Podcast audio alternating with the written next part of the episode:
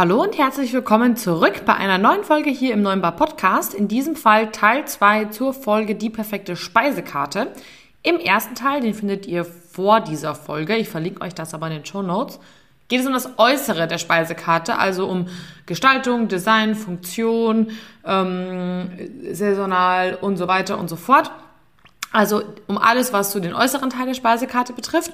Und in dieser Folge geht es um den inneren Teil der Speisekarte. Also sprich, wie ordnet man die Gerichte sinnvoll an? Wie macht man das mit der ähm, Beschreibung, mit der Kalkulation?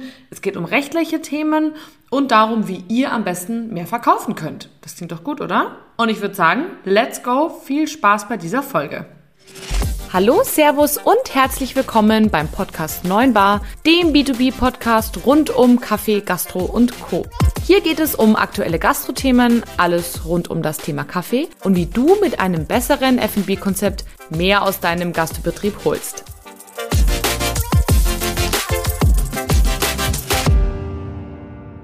Hallo und schön, dass du auch zum Teil 2 zum Thema Speisekarte wieder einschaltest.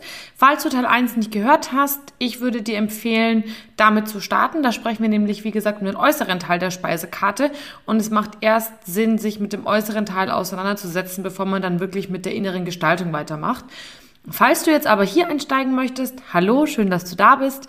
Ich bin Kathi, bin Verkäuferin von Kaffeemaschinen und dieser Food and Beverage Podcast richtet sich an alle da draußen, die in einem Gastrobereich arbeiten und eben mehr aus ihrem Konzept herausholen wollen, sich verbessern wollen, ständig an sich arbeiten wollen. Und heute geht es, wie gesagt, darum, wie man die Speisekarte, also auch irgendwo deine Visitenkarte, optimal gestaltet. Und genau, im ersten Teil haben wir, wie gesagt, bereits über das Äußere der Speisekarte gesprochen, Design, Funktion und so weiter. Und machen jetzt im inneren Teil, also sprich, ja, jetzt geht es ums Eingemachte sozusagen, weiter. Ähm, das erste und spannendste ist, glaube ich, die Frage, die man sich stellen sollte, da haben wir vorher auch schon drüber gesprochen, ähm, welche Art von Speisekarte bietet man an? Also ich spreche jetzt eigentlich relativ grundlegend immer darüber, aber natürlich macht es einen Unterschied, ob man eine saisonale ähm, Speisekarte hat, eine Wochenkarte, eine Tageskarte oder eine Dauerkarte. Die Regeln, die wir gleich so ein bisschen besprechen, gelten natürlich irgendwie für alles. Aber man sollte sich Gedanken machen, was Sinn macht. Ich persönlich finde es total schön, eine kleine Dauerkarte zu haben mit den Favorites sozusagen, die alle ordentlich und gut kalkuliert sind, wo bei jedem Gericht sozusagen ähm, ihr genug Geld, äh, genug, genügend Geld verdient. Die sogenannten Gewinner wie Uwe Ladwig, den ich auch gerne hier nochmal verlinke, gerne ähm, dazu sagt. Das ist ganz, ganz wichtig, denn ansonsten zahlt ihr im Endeffekt vielleicht sogar drauf und müsst euch immer fürchten, wenn jemand dieses Gericht bestellt, weil ihr wisst, mh, hm, eigentlich zahle ich da drauf. Mh, also eine kleine Dauerkarte. Aber ich finde es super schön, wenn es entweder eine saisonale Karte gibt, wofür ich stark plädiere, weil ihr dann nicht immer euch jede Woche Gedanken machen müsst. Ähm, und auch eine Tageskarte. Warum finde ich die beiden super? Erstens saisonale Karten, weil sich jeder freut. Ich freue mich jedes Jahr auf Spargel, ich freue mich jedes Jahr auf Rhabarber, auf Erdbeeren, auf Johannisbeeren, auf Himbeeren, also Beeren, wie man äh, sieht, aber genauso auch auf Pfifferlinge und auf Steinpilze oder auf solche weihnachtlichen Geschichten wie Bratapfel, Glühwein und so weiter. Und wenn man das zum Beispiel in Jahreszeiten macht, also sprich Frühling, Sommer, Herbst, Winter, ähm, dann muss man nicht immer überlegen. Man kann sich auch am letzten Jahr nochmal orientieren, weil was weiß der Gast schon dieses Jahr, was letztes Jahr war. Man hat relativ viel Impact ähm, im Vergleich zu zum Beispiel einer Wochenkarte oder einer Monatskarte, ähm, weil die Leute sich einfach krass drauf freuen, aber man hat nicht so viel Arbeit. Und Arbeit haben wir alle genug, deswegen machen wir das, äh, ja, brauchen wir das nicht unbedingt.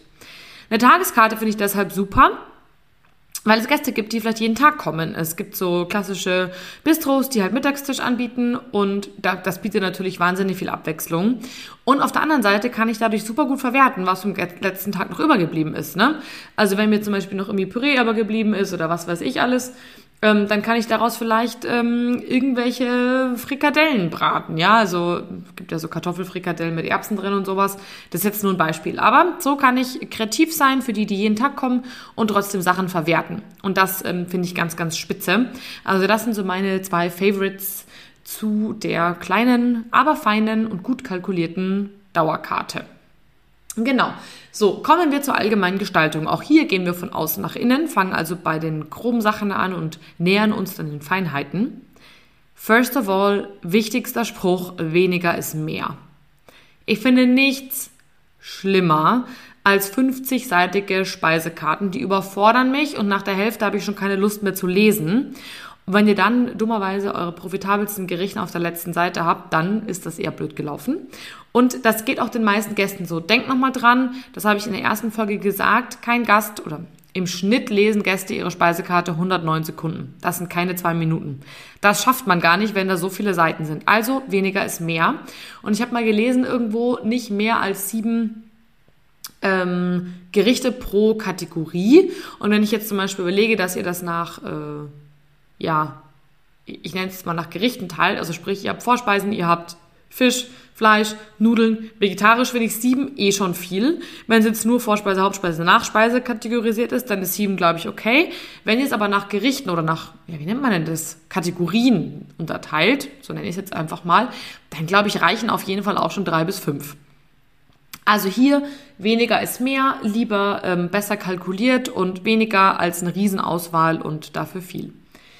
Genau, dann habe ich gerade schon die Kategorien angesprochen. Also ihr könnt es entweder nach Gängen teilen, also sprich ähm, vorneweg, zwischendurch, Hauptgericht, Nachspeise, Nachspeise nach der Nachspeise, Getränke, so ungefähr. Oder nach, ja, ich nenne es jetzt mal Kategorien. Oder auch, ähm, wie habe ich es damals genannt in meinen Notizen, nach Gerichten. Ja, das ist schlau.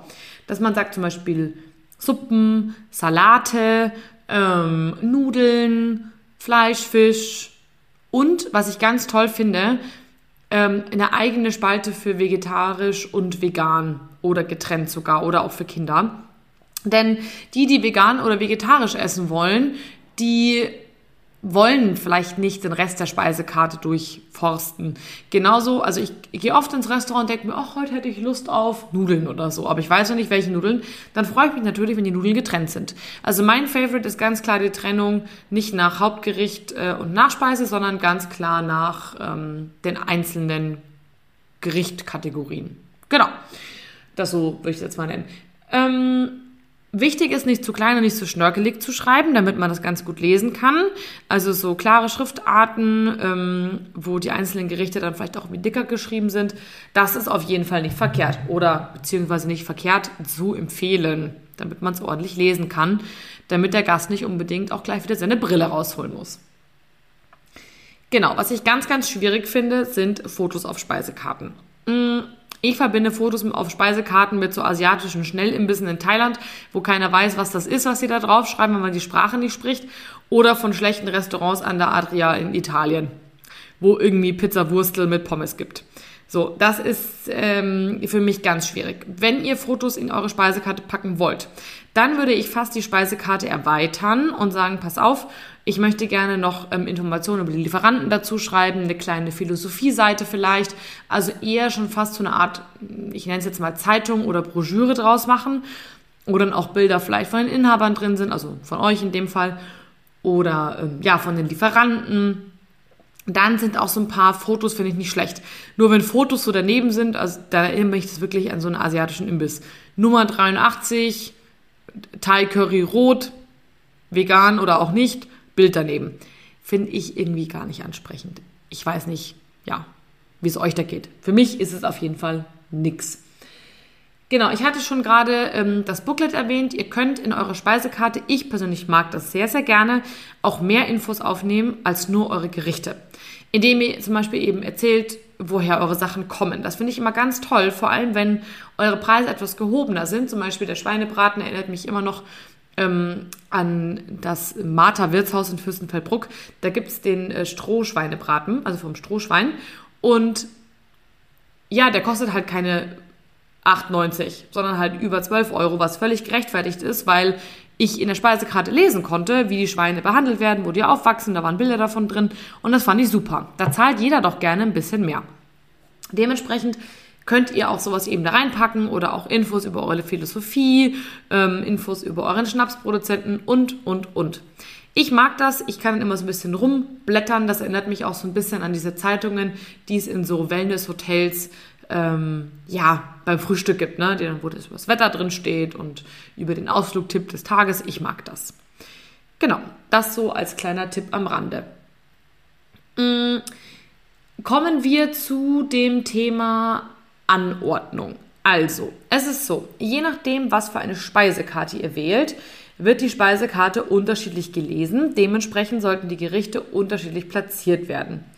Wenn man jetzt über eine klassische Speisekarte spricht, also sprich, ich klappe die auf und ich habe dann einen linken und einen mittleren und einen rechten Teil, also so eine, ich sage jetzt mal dreigeteilte Speisekarte, dann wird zuerst in der Mitte gelesen, dann links und dann rechts. Und spannenderweise, früher ist man davon ausgegangen, dass oben rechts angefangen wird zu lesen, was ich ehrlich gesagt total unlogisch finde, denn in der Regel lese ich wie ein Buch, von oben links nach unten rechts. Da gibt es verschiedene Studien dazu. Beobachtet doch einfach mal eure Gäste, wie die lesen. Also ich persönlich fange oben links an. Und tatsächlich ist es auch erwiesen, dass die Gerichte, die ganz oben oder ganz unten stehen, am meisten Aufmerksamkeit bekommen. Also solltet ihr die Gerichte, die ihr verkaufen wollt, weil ihr da eine besonders gute Marge habt, also die Gewinner, auch da hinschreiben. Ganz oben oder ganz unten. Das ist schon mal ein ganz, ganz großer ja, Pro-Tipp Nummer zwei. Kommen wir direkt zum Pro-Tipp Nummer drei. Eure Gewinnergerichte solltet ihr nicht nur weit nach oben oder nach unten schreiben, sondern sie sinnvollerweise auch noch irgendwie markieren. Also entweder schreibt ihr groß davor ähm, Spezialität des Hauses oder ähm, Chefkoch Nico empfiehlt oder Opas Leibspeise oder ihr markert das äh, Fett an oder ihr macht einen roten Rahmen mit Schattierung drum. Auffällig muss es sein. Denn das wollt ihr verkaufen und da fällt unser Blick logischerweise zuerst hin. Ich ertappe mich dabei dabei übrigens jedes Mal selber dazu äh, dabei. Also macht das, das ist wirklich total, total hilfreich. Das ist Pro-Tipp Nummer drei. Direkt gefolgt von Pro-Tipp Nummer 4.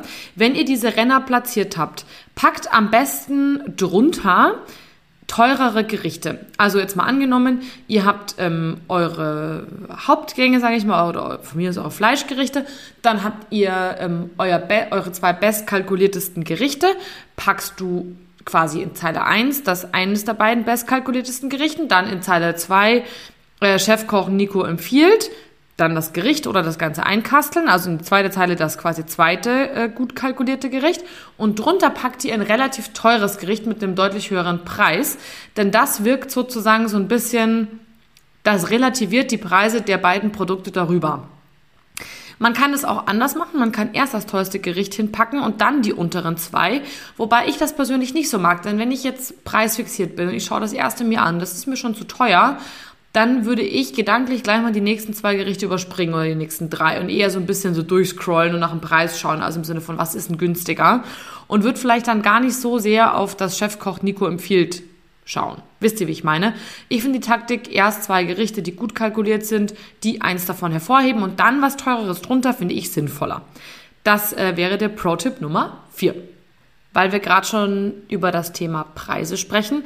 Ganz wichtig ist es, die Gerichte nicht nach Preisen zu kalkulieren, denn wenn ihr wirklich jemanden habt, der auf den Preis achten muss, der wird dann erstmal direkt quasi nach dem Preis sortieren und dann da einsteigen, was er oder sie denkt sinnvoll wäre. Ganz häufig ist es aber so, dass die Leute vielleicht auf was anderes Lust haben und aufgrund der Preissortierung vielleicht erstmal da gar nicht drauf schauen. Und wenn sie dann aber ähm, zum Beispiel die, die Gerichte nochmal durchlesen und sie merken, ah ja, hm, boah, das klingt aber auch lecker, ah Schatzi, wollen wir das nicht teilen? Vielleicht bestellen sie da noch was dazu, nur einfach, weil es lecker klingt. Und wenn aber direkt der Preis dahinter steht, würde es vielleicht sogar aussortiert werden. Dementsprechend nicht nach Preis sortieren, ganz wichtig. Kommen wir zum Thema Preise allgemein. Ganz wichtig, first of all, Uwe Ladwig, ich höre dich in meinem Ohr, lieber Uwe, ordentlich kalkulieren. Wirklich kalkuliert eure Preise sauber, macht nicht irgendwelche Preise, nur weil der Nachbar sie so macht. Das geht gar nicht. Ihr müsst davon leben, eure Leute müssen davon leben, also da einfach, ja, Obacht in Anführungsstrichen. Spannend ist, dass die Art und Weise, wie aber Preise in der Speisekarte stehen, eine Auswirkung darauf hat, ob das Gericht bestellt wird oder eher nicht so. Ein Komma 99 zum Beispiel beim Preis sorgt dafür, dass die Gäste das Ganze eher als günstig oder billig wahrnehmen, weil das sind ja so diese typischen Aldi-Werbungen, nur 1,99 statt 3 Euro. Ein Komma 95 wird zum Beispiel schon als freundlicher oder sympathischer wahrgenommen, währenddessen ein 00 immer so haben wir aufgerundet oder äh, haben wir so hingeschrieben halt wirkt. Wenn ihr ein Komma 00 habt, dann lasst das einfach weg. Also dann einfach nur zum Beispiel schreiben, also statt 25,00 Euro, dann schreibt ihr einfach nur 25. Warum soll man das Euro weglassen? weil es den Gast wieder daran erinnert, dass er bezahlen muss. Wenn da nur 25 steht, ist das viel, viel sympathischer und ja, animiert den Gast eher sozusagen auf das Gericht zu schauen als auf den Preis. 25 ist eine Zahl. 25,00 Euro erinnert ihn daran, dass er das bezahlen muss. Also einfach nur 25 in dem Fall schreiben. Oder halt dann 24,95. Wobei ich die 25 eigentlich schöner finde. Aber das ist vielleicht auch einfach Geschmackssache.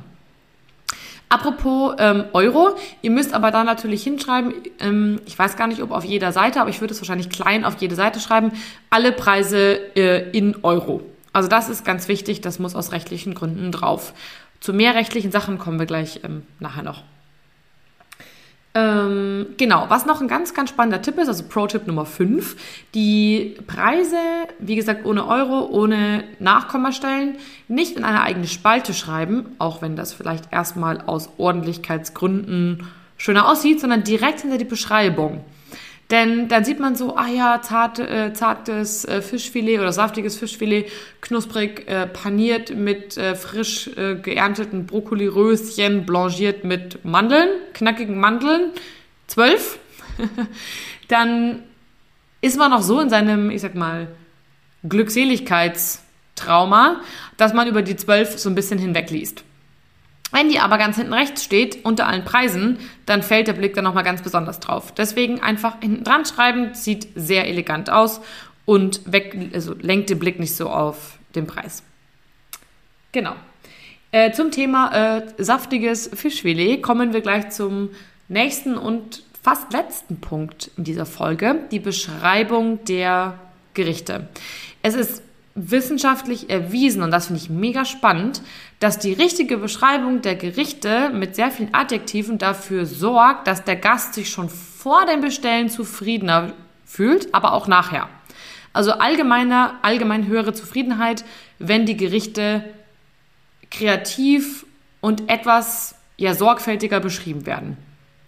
Der große Unterschied ist, ich könnte da jetzt hinschreiben, Zanderfilet mit Brokkoli oder eben ähm, frisches Tannerfilet vom äh, Fischer Karl am Starnberger See mit ähm, zarten, knackig blanchierten Brokkoliröschen geröstet und gerösteten, duftend gerösteten Mandelsplittern.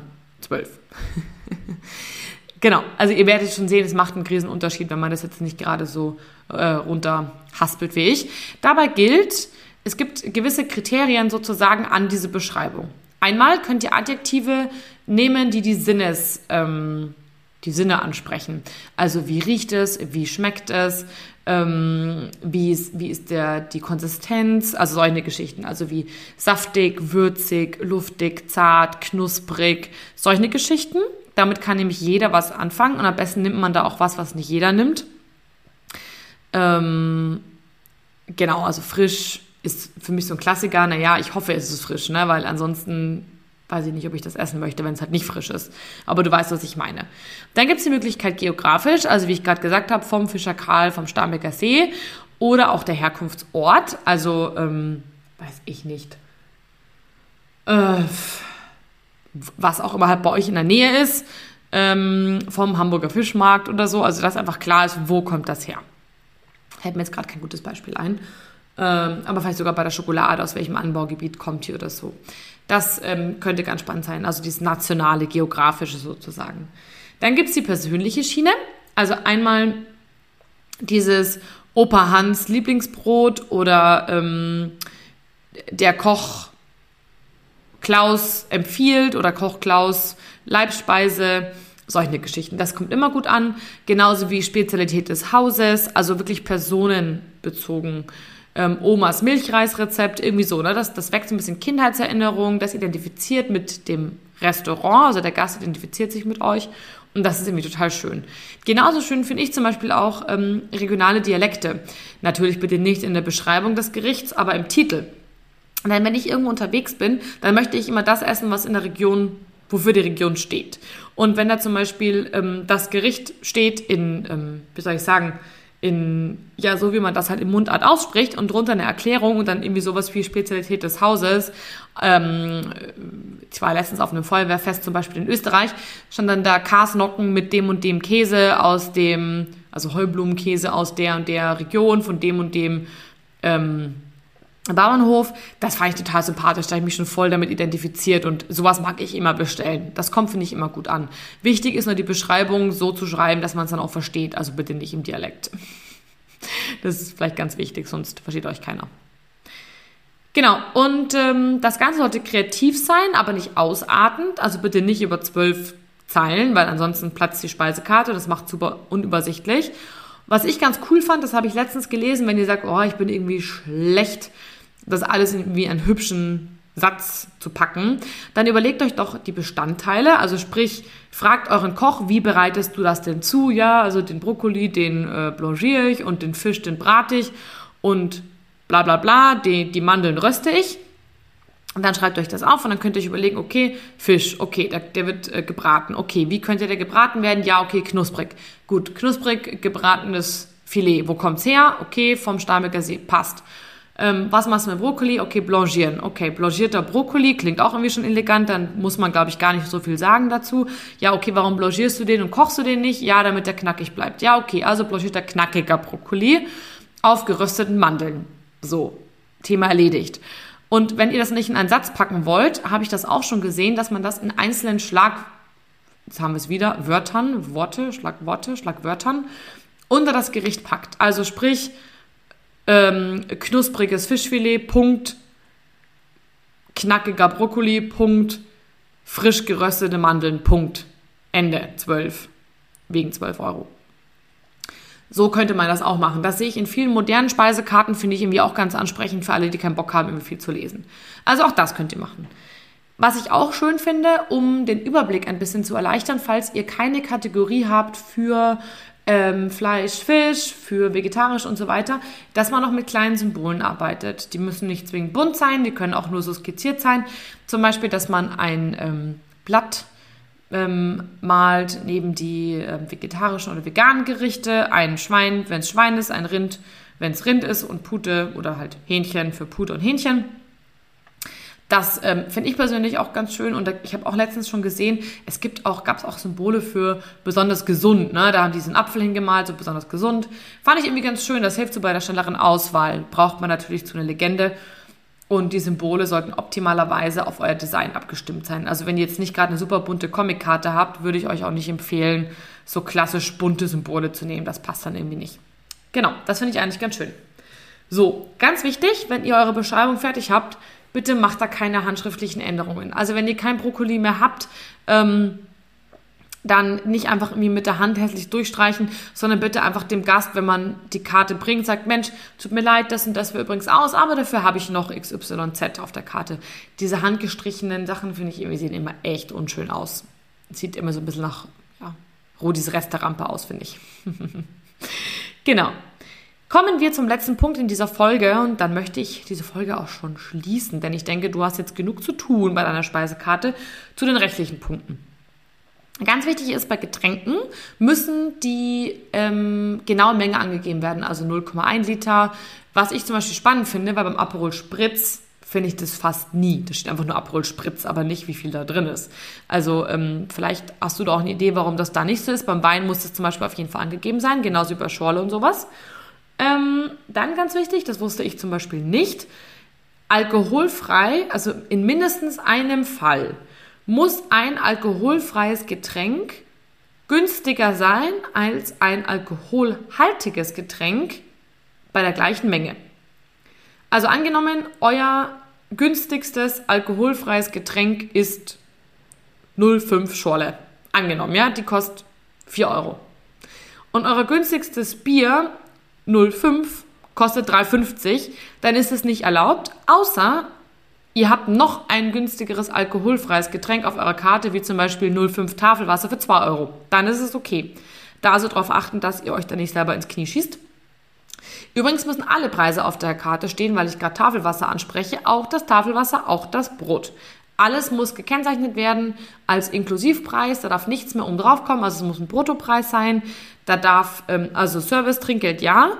Aber es darf kein, äh, keine Steuer mehr noch extra kommen, kein Kopert oder sonstige äh, Spezialgeschichten. Das muss immer ein Inklusivpreis sein, außer Trinkgeld. Das ist eben separat.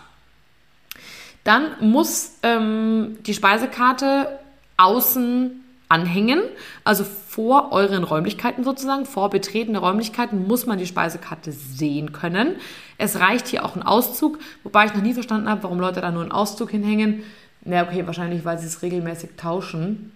Deswegen wäre es wahrscheinlich sinnvoll, dann nur einen Auszug hinzuhängen mit Sachen, die ihr immer habt. Ähm, das ist auf jeden Fall Pflicht in Deutschland. Es muss draußen aushängen, auch wenn es nur ein Auszug ist. Und last but not least, ein ekliges Thema, aber es hilft nichts. Die Allergene müssen gekennzeichnet sein und zwar lupenrein. Ähm, der DeHoga, nee, die DeHoga ist es, Deutscher Hotel- und Gaststättenverband, nein, der DeHoga empfiehlt ein Nummernsystem. Ich denke mal, das kennt ihr alle, ABC oder 1 bis 12, äh, mit einer Legende, was was ist. Da gibt es sogenannte Generatoren. Ähm, von Buhl, glaube ich, gibt es da einen, aber ähm, verlinkt mir gerne was oder sagt mir gerne Bescheid, falls ihr dann den guten kennt, wo man das eintippen kann, was man da alles drin hat in dem Gericht und dann macht der einen ähm, Generator draus. Es ist natürlich super wichtig, gerade wenn ihr viele wechselnde Speisekarten habt, kann das super nervig sein. Deswegen ist da so ein Generator eigentlich ganz hilfreich. Genau. Summa summarum, man kann bei so einer Speisekarte viel richtig machen, aber auch ganz, ganz viel falsch. Ich hoffe, euch hat die Folge geholfen. Da waren neue Sachen für euch mit dabei und ihr freut euch jetzt drauf, eure Speisekarte nochmal in Angriff zu nehmen. Ich freue mich auf jeden Fall auf meine nächsten Restaurantbesuche, denn ich werde die Speisekarte auf jeden Fall ganz besonders gut in den Augenschein nehmen und ähm, euch dann auch einfach immer wieder in meinen Stories ähm, in Social Media verlinken, damit ihr meine Pros und Cons seht. Schaut euch einfach mal meinen Social Media Account an. Den findet ihr auf Facebook und auf Instagram unter 9-bar-podcast. Verlinke ich euch auch in den Show Notes. Und ja, folgt mir da, dann kriegt ihr nämlich immer noch mehr Tipps, auch in geschriebener Form zur aktuellen Folge. In diesem Sinne, einen ganz schönen Tag, bis in zwei Wochen. Macht's gut, eure Kathi.